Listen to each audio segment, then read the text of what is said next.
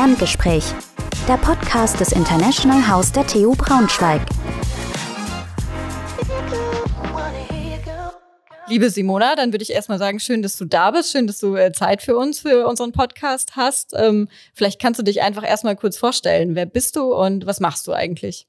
Ja, hi, äh, ich äh, bin Studentin an der TU und HBK. Ich studiere Medienwissenschaften im Bachelor und äh, war das letzte Semester auf La Réunion für ein Erasmus-Semester.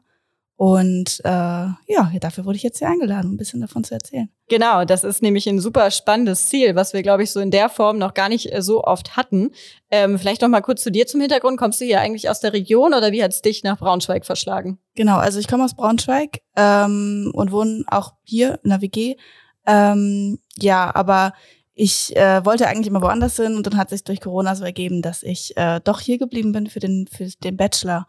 Und äh, das war super, weil dann hatte ich dadurch die Gelegenheit, eben nach La Réunion zu gehen und äh, ja, mich hier doch dann ganz gut einzufinden.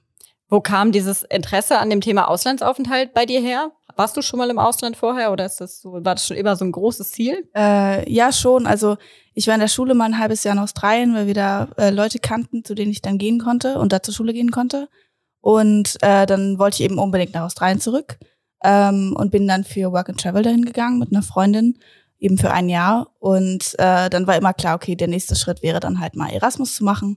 Und meine Familie ist halt auch relativ international, was so, ähm, wo sie wohnen, angeht. Deswegen äh, ja, war dann irgendwie klar, dass man das so mitnehmen muss, weil es halt so eine, eine kostengünstige und irgendwie ja, einzigartige Gelegenheit ist meistens. Und ähm, wann und wie hast du dich denn dann dazu entschieden, dass das ganze Thema konkreter wurde? Es war ja damals dann irgendwie wahrscheinlich auch Corona. Also mhm. wie, wie, war das in der Phase für dich? Ähm, ich hatte tatsächlich vor Corona im ersten Semester schon mal ein Seminar besucht, um dort halt eben zu gucken, wie das läuft in der TU und was ich machen kann. Und da äh, ja, habe ich dann festgestellt, ich möchte es im fünften oder sechsten Semester machen. Da wurde einem ja auch empfohlen, sich frühzeitig irgendwie festzulegen, welches Semester man wählen will. Und dann kam halt Corona. Dann habe ich aber trotzdem gedacht, das würde ja irgendwann wieder möglich sein und habe mich dann äh, eben zu dieser Anmeldephase ein Jahr bevor ich dann losgefahren bin beworben und dann äh, genau mich für La Réunion entschieden. Wo hast du dich in der Phase davor so informiert? Wo hast du da erste Informationen geschaut und dann aber auch vielleicht auch mal, wo bist du tiefer in die in die Info gegangen?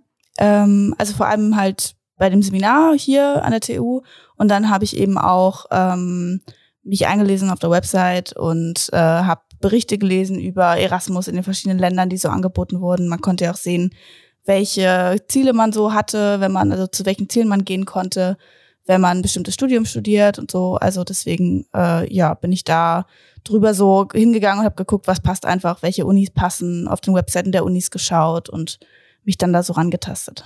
Und dein Ziel ist ja, wie gesagt, gar nicht, gar nicht mal so üblich, ne? Also mhm. erzähl mal ein bisschen, war das das erste Ziel und, und wie ist, war, wie und warum ist die Wahl darauf gefallen?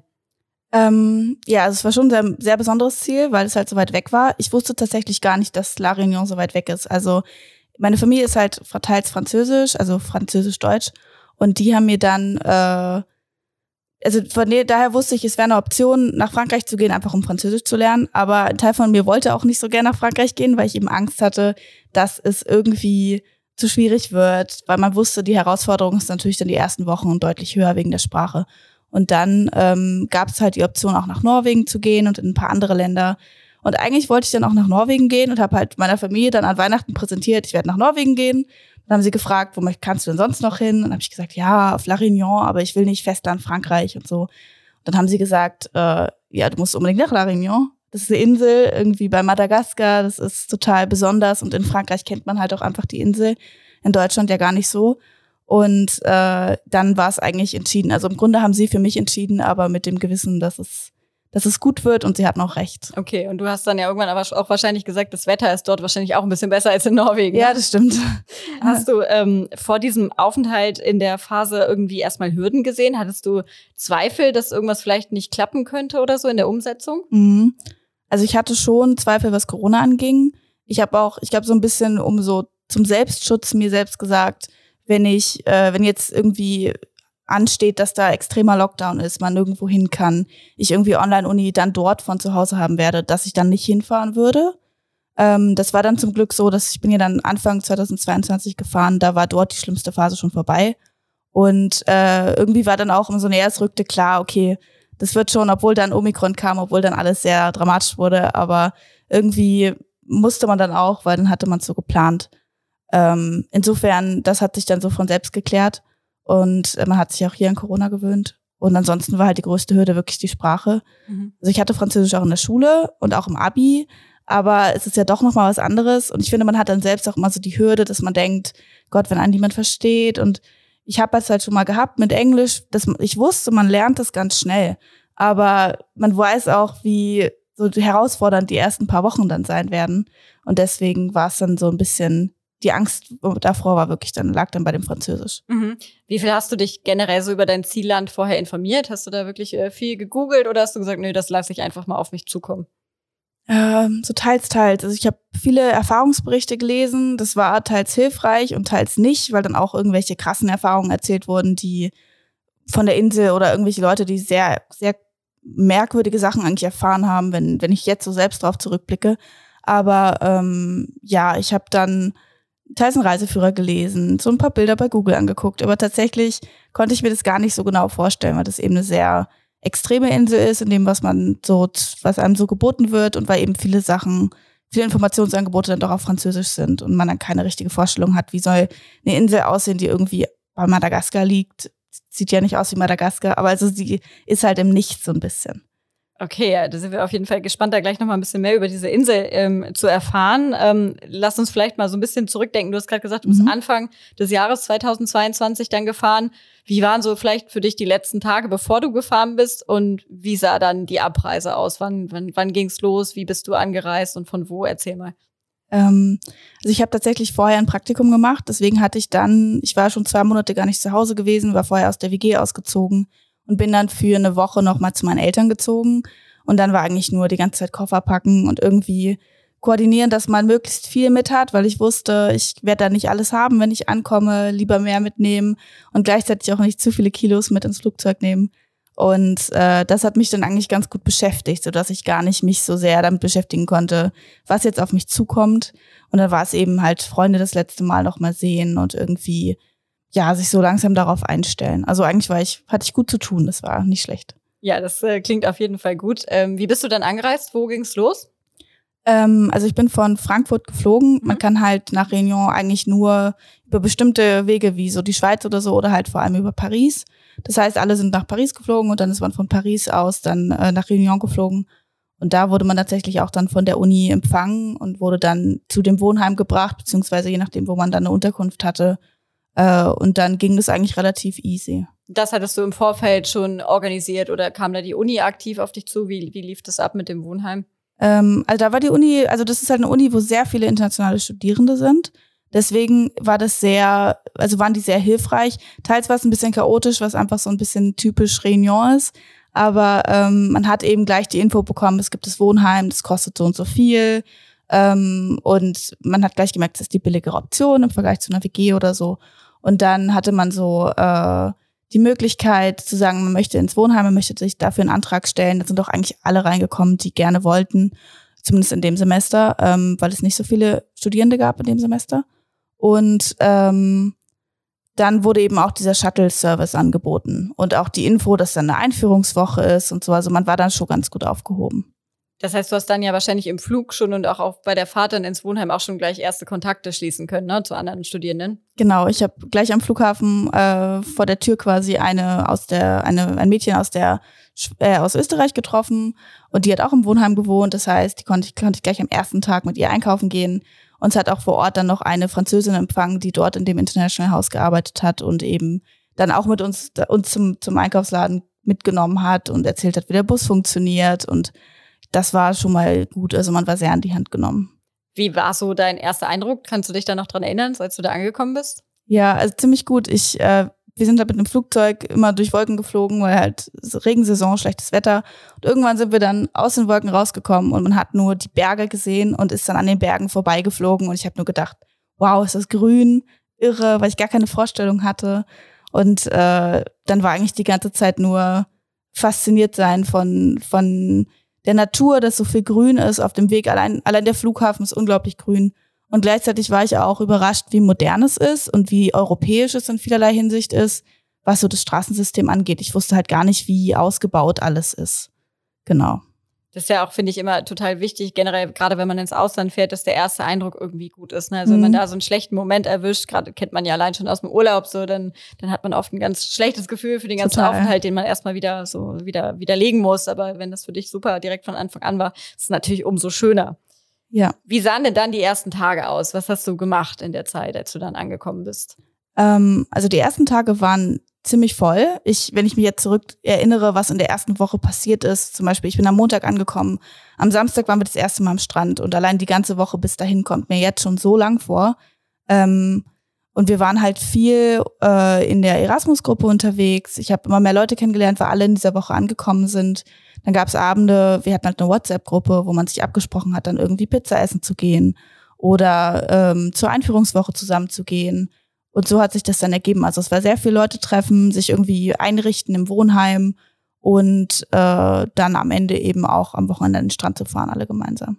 Wie sah das im Wohnheim da konkret aus? Hast du da ein Einzelzimmer gehabt oder wie war das? Mhm. Äh, das Wohnheim ist sehr unterschiedlich. Also es gibt ähm, je nach Etage tatsächlich unterschiedliche Zimmer und man muss einfach Glück haben, wo man reinkommt. Ich hatte das Glück, dass ich am ersten Tag, wo das aufgemacht hat, angekommen bin das heißt, ich bin im ersten, im obersten Stockwerk gelandet, hatte einen kleinen Balkon, hatte Ausblick auf die, auf die Berge, wo andere vielleicht dann nur eine Hauswand sehen und äh, hatte eben ein eigenes Zimmer und sogar ein eigenes kleines Bad. Das haben aber alle. Also man ist da voll ausgestattet, bis auf die Küche, die überhaupt nicht gut ausgestattet ist. Aber dafür gibt's halt eine Mensa und dann kommt man auch klar für so ein halbes Jahr. Wie bist du generell da vor Ort? Also wie hast du dich fortbewegt und äh, wie weit war dann auch die Entfernung zur Uni und auch so die, die täglichen äh, Wege, die man so abgeht?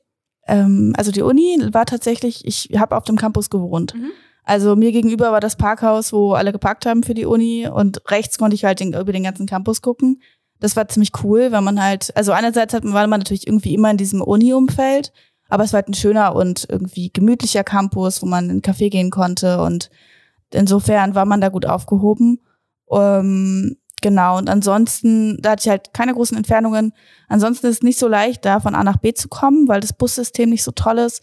Am Anfang haben wir das sehr viel genutzt, aber da fahren halt dann gerade am Samstag zu wenig Busse und es ist einfach eine sehr autolastige Insel. Also die haben ein Riesenproblem mit Staus auch. Und da hatte ich halt das Glück, dass dann auch äh, Erasmus-Leute sich ein Auto gekauft haben oder irgendwie ein Auto gemietet haben. Wir haben uns auch öfter ein Auto gemietet, das ging dann relativ einfach, also mit Freunden.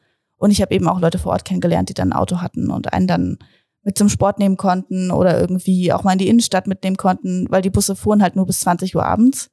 Das heißt, wenn man in die Stadt wollte, musste man halt entweder eine Stunde zurücklaufen, weil das so ein bisschen außerhalb lag, oder halt irgendwie rechtzeitig den Bus nehmen oder mhm. ja. Wie groß war die, war die Stadt, in der du dort gewohnt hast? Ähm, ich muss überlegen, also gar nicht so viel kleiner als Braunschweig. Ich glaube, da wohnen so ungefähr 200.000 Einwohner. Okay. Also die ganze Insel hat 800.000 Einwohner, also doch relativ groß. Also nicht groß, aber halt gut bevölkert. Ähm, und das war eben, ist eben die größte Stadt von Réunion. Und im ganzen Westen sind auch ganz viele Städte. Es geht im Grunde ineinander über die ganzen Wohngebiete. Ähm, aber von mir war es dann halt doch bis in die Innenstadt eine Stunde, wenn man jetzt, oder 40 Minuten mit dem Bus. Okay, und ähm, dann bist du ja irgendwann auch dann zur Uni gegangen. Mhm. Wie, äh, wie viel Zeit hattest du zum einen ähm, zwischen Ankommen und okay, Uni startet wirklich, also inhaltlich Uni startet. Ähm, und wie, wie lief es ab, der erste Tag? Wie hast du dich da auch zurechtgefunden an der Uni? Also das, die Uni begann eigentlich sehr schleichend. Mhm. Ähm, und es hat ziemlich lange gedauert, bis wirklich, ich weiß nicht, ob ich jemals einen Tag hatte, wo ich alle Kurse hatte, wie ich sie hätte haben sollen weil ich habe am Ende ungefähr so 25 Credit Points belegt, also schon ein okayes Semester von der Menge her. Ähm, aber ganz viele Kurse haben da viel später angefangen, als wir dachten. Die kamen irgendwie äh, nur alle zwei Wochen stattgefunden oder nur in bestimmten Zeiträumen im Semester. Und vor allem hat die Uni insgesamt auch, glaube ich, zehn Tage oder zwei Wochen, nachdem ich angekommen bin, gestartet. Und so hat sich das Ganze dann immer so ein bisschen verschoben. Also am Anfang hatte man sehr viel Freizeit, eben diese Einführungswoche, die ja auch gut war, um dann Französisch zu lernen. Aber ähm, die Kurse haben dann wirklich erst Ende Januar begonnen und ich bin Mitte Januar angekommen. Okay, da hattest du also dann noch relativ viel Freizeit dazwischen. Okay. Genau. Hm. Aber dieser Punkt, äh, dieser, dieser ähm, Plan mit den 25 Credits, hattest du dir den vorher auch schon so vorgenommen, so grob? Oder ist das dann auch eine Entscheidung gewesen, die du vor Ort getroffen hast? Ähm, also ich habe mir das schon vorgenommen, ähm, weil ich wollte halt einfach auch das Uni-Angebot nutzen. Ich konnte mir nichts groß anrechnen lassen. Jetzt am Ende sind es, glaube ich, fünf Credit Points geworden. Das wusste ich aber auch nicht, als ich hingefahren bin. Wir haben halt alle gesagt, man muss dann gucken. Ähm, insofern wusste ich, ich gehe fürs Französisch hin und ich gehe halt hin, um zu belegen, was mich interessiert. Und dann habe ich halt äh, Sprachkurse, ungefähr die Hälfte meiner ganzen Credits waren Sprachkurse. Dann habe ich noch so ein paar Medienkurse belegt und äh, vor allem auch so Sportkurse, weil die ein tolles Angebot haben mit Tauchen und Kajakfahren und äh, elektrisches Fahrrad auf der Insel fahren und so. Okay, als Uni-Sport, also nicht als Uni-Sportkurs, sondern als Kurs, für den man Credit Points kriegt. Ja, also da kriegt man für jeden Sportkurs Credit Points. Und als Erasmus-Mensch oder als internationale Person, die nur ein Semester da ist, kann man halt tatsächlich auch pro Semester bis zu drei Sportkurse belegen. Normalerweise die Leute, die vor Ort lange sind, können nur einen Sportkurs pro Semester belegen. Und ich hatte das Glück, dass ich wirklich alle, alle von diesen großen Kursen bekommen habe. Also ich habe dann Tauchen, Segeln und äh, Tauchen, Segeln und Kanufahren gemacht. Cool. Und das hört sich sehr, sehr cool an. Es war richtig cool. Es war dann halt quasi im April. Es war nicht die ganze Zeit, jede Woche, aber es gab dann so vier, fünf Wochen am Stück, wo ich im Grunde dreimal die Woche nachmittags irgendwo unterwegs war auf der Insel. Das war ja wirklich ganz toll. Okay, das ist dann vielleicht auch nicht so schlimm, wenn man sich das dann nicht anrechnen kann. Nee. Da ist das Erlebnis, was da im Vordergrund steht, oder? Total, absolut. Und das hat mir auch geholfen, weil ich halt ohne den Druck rangegangen bin, dass ich jetzt viel für die Uni machen muss. Und ich wusste halt, es ist für die Sprache, das nehme ich eh mit. Das nehme ich auch mit, wenn ich irgendwo mit Leuten sitze, die halt Französisch sprechen. Insofern habe ich einfach so versucht, möglichst viele Eindrücke zu sammeln, auch übers Unileben und übers Studium natürlich auch dort. Aber der Fokus lag dann einfach mehr auf der Erfahrung und andere hatten dann deutlich mehr Stress, dass sie auch in den Klausurphasen viel mehr lernen mussten als ich und auch gar nicht so profitieren konnten von vielleicht Wanderungen oder irgendwelchen Sachen, die anstanden. Und gleichzeitig hat es ja wahrscheinlich auch geholfen, dann äh, Kontakte zu knüpfen, oder? Ja, auf jeden Fall. Also es war sowieso sehr eng, weil halt alle, also es waren viele von den 30 Erasmus, waren vielleicht 20 im Wohnheim und alle haben sehr viel zusammen gemacht. Man hat ständig, weil der Campus so klein ist, hat man halt ständig Leute getroffen. Man konnte eigentlich gar nicht, man hat fünfmal Leuten Hallo gesagt auf dem Weg irgendwo hin. Äh, und das war dann schon ziemlich cool, weil man halt auch einfach die Zeit hatte zu sagen, okay, jemand fährt jetzt da und dahin, ich, ich steig mit ins Auto, wir machen irgendwas am Nachmittag, obwohl man eigentlich am Vormittag noch Uni hatte. War das dann, also das klingt nach so einer so ein bisschen so einer kleinen Erasmus-Bubble, in der du dich da mhm. bewegt hast. Äh, Frage, war das so? Und zweitens, war das okay für dich so? Oder hättest du auch gerne vielleicht mehr Kontakt noch zu einheimischen Studierenden gehabt? Ja, es war auf jeden Fall eine Erasmus-Bubble. Es war auch im Nachhinein vielleicht mehr, als ich dachte. Ähm, eigentlich war mein Plan, das war auch meine Überlegung, ob ich überhaupt ins Wohnheim will, weil ich wusste, da wird man in der Bubble sitzen, weil da halt viele Internationale sind. Und im Nachhinein muss ich sagen, ähm, ich habe halt auch viele Leute von dort kennengelernt. Ich habe auch dann einen guten Freund dort gefunden, der aus Réunion war und der total Bock hatte, was mit den Erasmus-Leuten zu machen und dann einfach mit uns wirklich am Ende fast jeden Tag über die Insel gefahren ist. Ähm, und sowas war dann cool. Also es hat sich dann doch auch vermischt, auch weil es so Angebote gab wie einen Tandem, wo man dann quasi äh, so Sprachaustausch gemacht hat mit jemandem zweimal die Woche. Und so war auf jeden Fall auch so der Austausch da, dass man viel kennengelernt hat. Aber man war doch, also ich glaube, wenn man in einer WG gewohnt hätte, vielleicht mit Leuten von dort, dann wäre es schon mal noch mal eine andere Erfahrung gewesen. Mhm.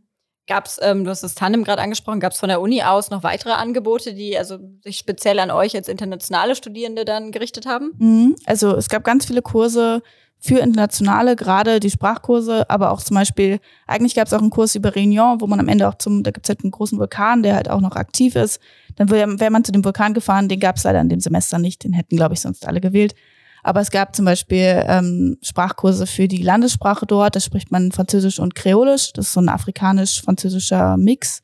Und äh, das konnte man belegen und eben auch viele Angebote wie dieses Tandem oder so internationale Sachen, wo man dann als irgendwie Vertreter der, des eigenen Landes mit sich mit anderen Leuten getroffen hat. Und da gab es noch viel, viel, viel mehr, als ich äh, überhaupt belegt habe. Okay, du hast du ähm, aber auch so, so normale Kurse in Anführungsstrichen belegt, ja, oder? Ja, ja. Also so zwei, drei Medienkurse auf jeden mhm. Fall. Und wie unterscheidet sich das Studieren vielleicht äh, dort äh, zu dem hier in Braunschweig? Gibt es da Unterschiede? Hast du welche feststellen können? Mhm. Ähm, also dort wahrscheinlich auch wie hier kommt sehr darauf an, was man studiert.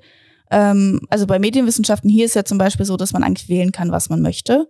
Und dort äh, kann man das nicht wirklich. Also als Erasmus-Student kann man wählen, was man möchte, mehr oder weniger.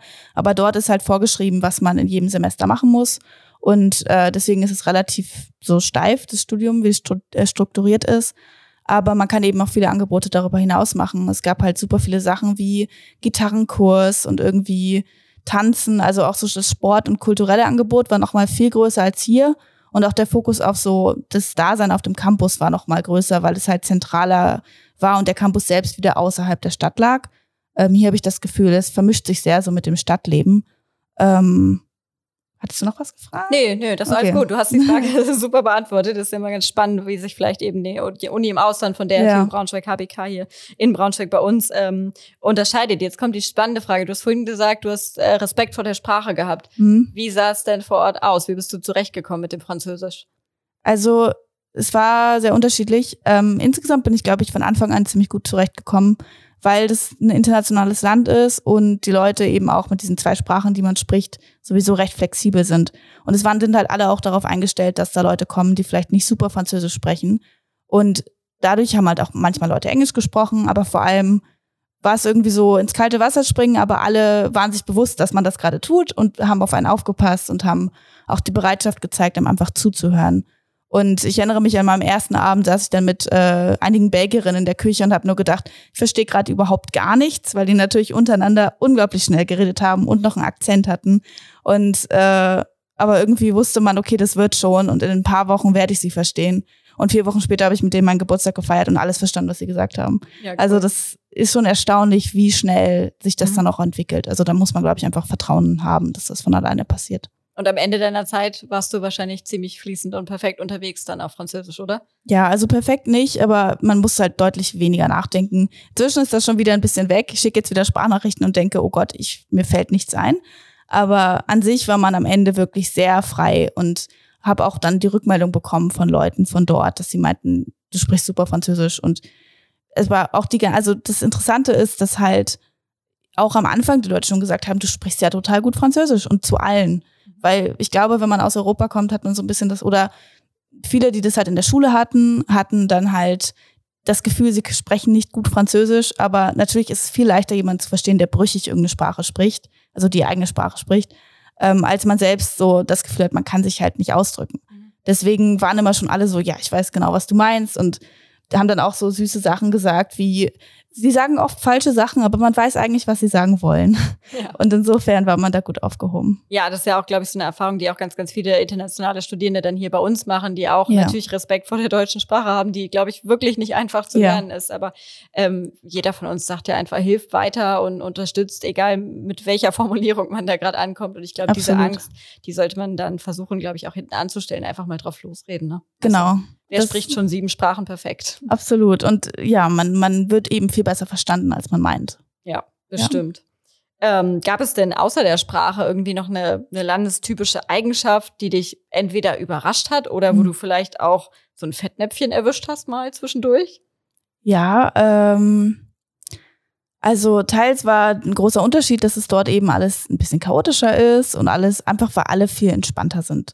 Das war einerseits schön, weil man das Gefühl hatte, okay, ja, man, es ist nicht schlimm, wenn man mal irgendwo zu spät kommt oder man muss nicht alles so genau vorplanen, man kann ein bisschen spontaner sein. Das war, das war gut im Vergleich zu meinem sonstigen Leben hier. Aber ähm, teils war es halt auch extremst anstrengend, wenn man dann zum Beispiel ähm, zu einem Strand wollte, man konnte ja nur mit dem Bus hinfahren. Und eigentlich fährt der Bus nur 40 Minuten und eigentlich fährt er jede Stunde, aber er ist jede Stunde voll. Das heißt, man steht, wir standen einmal drei Stunden an der Bushaltestelle und haben halt versucht, bei 40 Grad in diesen Bus zu kommen. Und da hat man wirklich gedacht, okay, jetzt werde ich wahnsinnig. Also das, das war dann schon eine Eigenart, die sich dann in der Hinsicht negativ ausgewirkt hat. Und das ist man einfach nicht gewohnt, wenn man hier so ein tolles Bussystem hat.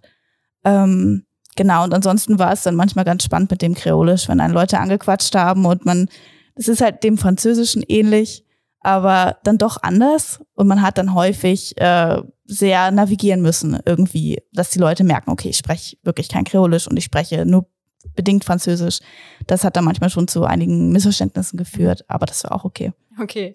Wie hast du in der Zeit dort äh, Kontakt nach Hause gehalten zu Freunden, Familien? Wie oft hast du da äh, angerufen oder mhm. geskypt, wie auch immer? Ähm, es kam ganz drauf an. Also WhatsApp war da echt so mein Freund.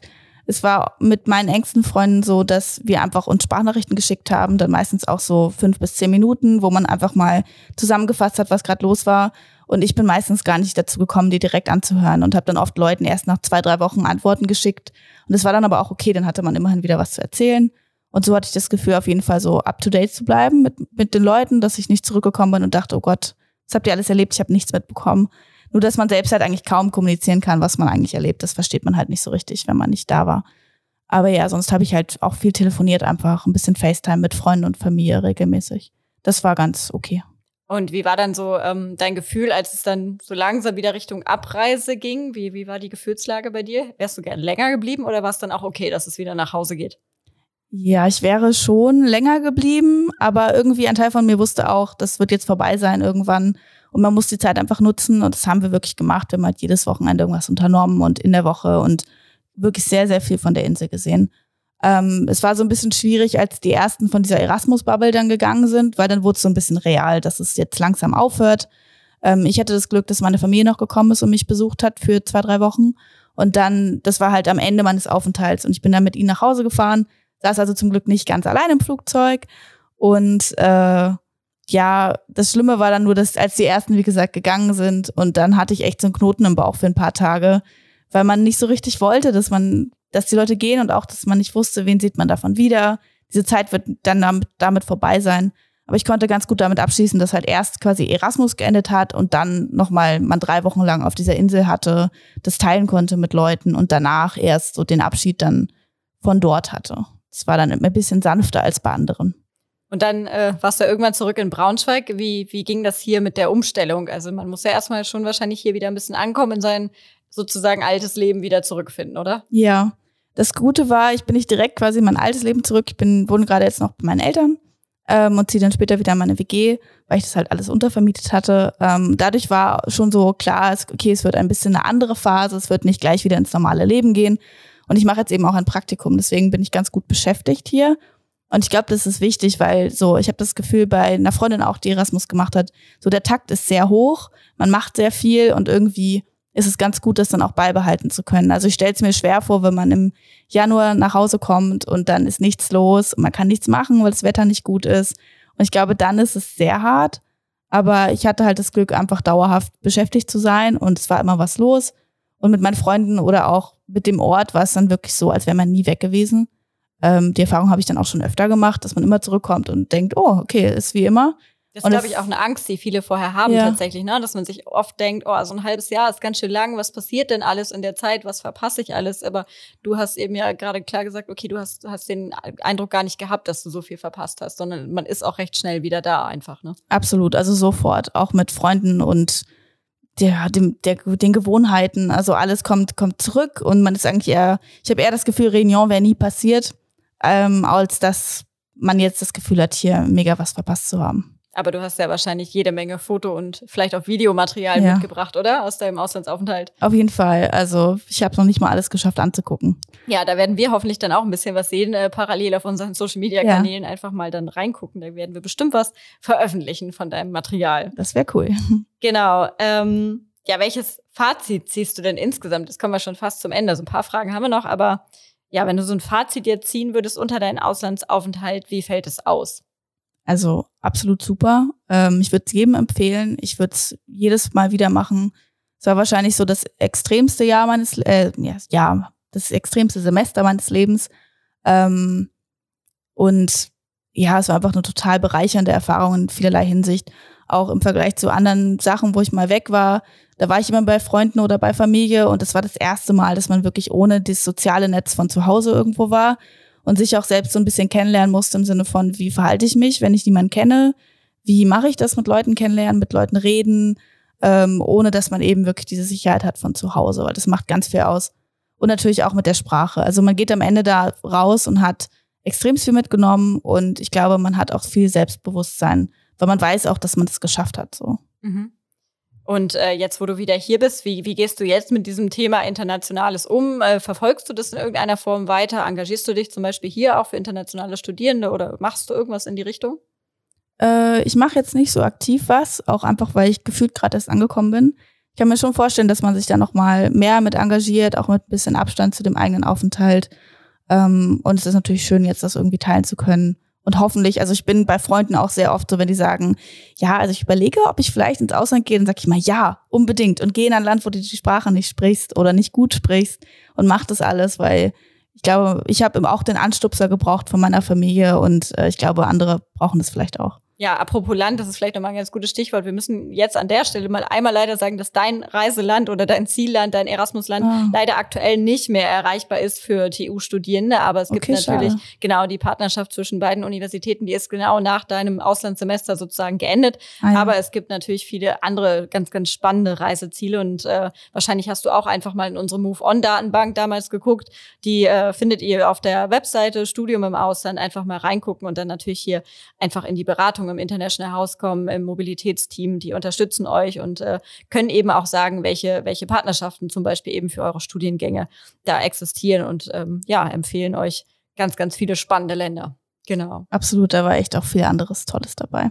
Genau, dann kommen wir vielleicht zum Abschluss noch äh, zwei letzte große Fragen. Es ist ja auch langsam ganz schön warm hier in unserem mhm. Podcast-Studio. Von daher kommen wir zum Ende. Dein schönstes Erlebnis während deines Auslandsaufenthaltes? Schwierig, weil es waren viele schöne Erlebnisse und viele extreme Erlebnisse. Ähm, ich denke, es war schön, mit meiner Familie da rumzureisen und vor allem war es schön, große Ausflüge zu machen ähm, mit immer so einer bestimmten Freundesgruppe. Wir haben dann zwei Tageswanderungen gemacht in den Bergen dort, äh, mehrere Male. Wir sind mal morgens zum Sonnenaufgang auf den Vulkan gestiegen und haben dann über den Wolken den Sonnenaufgang gesehen. Und einfach so Sachen, die man dann halt mit dieser Erasmus-Bubble geteilt hat. Und ja, zum Beispiel haben wir mal zu 30 am Strand geschlafen und da ging es dann gar nicht so darum, dass man jetzt am Strand schläft, das war natürlich toll, aber auch einfach immer mit diesen Leuten da zu sitzen und ja, so zu wissen, dass man da was miteinander teilt, das war super. Und auf der anderen Seite die größte Herausforderung? Hm, ja, wie gesagt, schon die Sprache.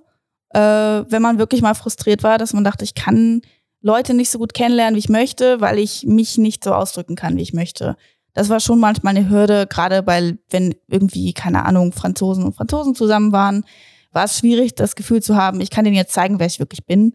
Und manchmal hat das auch zu so ein bisschen Sinnkrisen geführt, dass man so ein bisschen das Gefühl hatte, okay, wer bin ich eigentlich? So ganz platt, aber manchmal hat man dann doch an sich gezweifelt und das war, glaube ich, aber auch ganz gut, um sich so ein bisschen auszukalibrieren und auch zu merken, okay, die Leute finde ich vielleicht cool, aber eigentlich sind es nicht so Leute, die mir so gut tun oder mit denen ich jetzt ewig lange befreundet sein werde. Und man merkt dann auch schon so, zu welchen Leuten man so hingezogen wird. Und das ist eigentlich äh, auch so eine tolle Lektion fürs Leben. Mhm. Okay, und jetzt äh, allerletzte Frage. Drei Begriffe, mit denen du deinen Auslandsaufenthalt beschreiben würdest.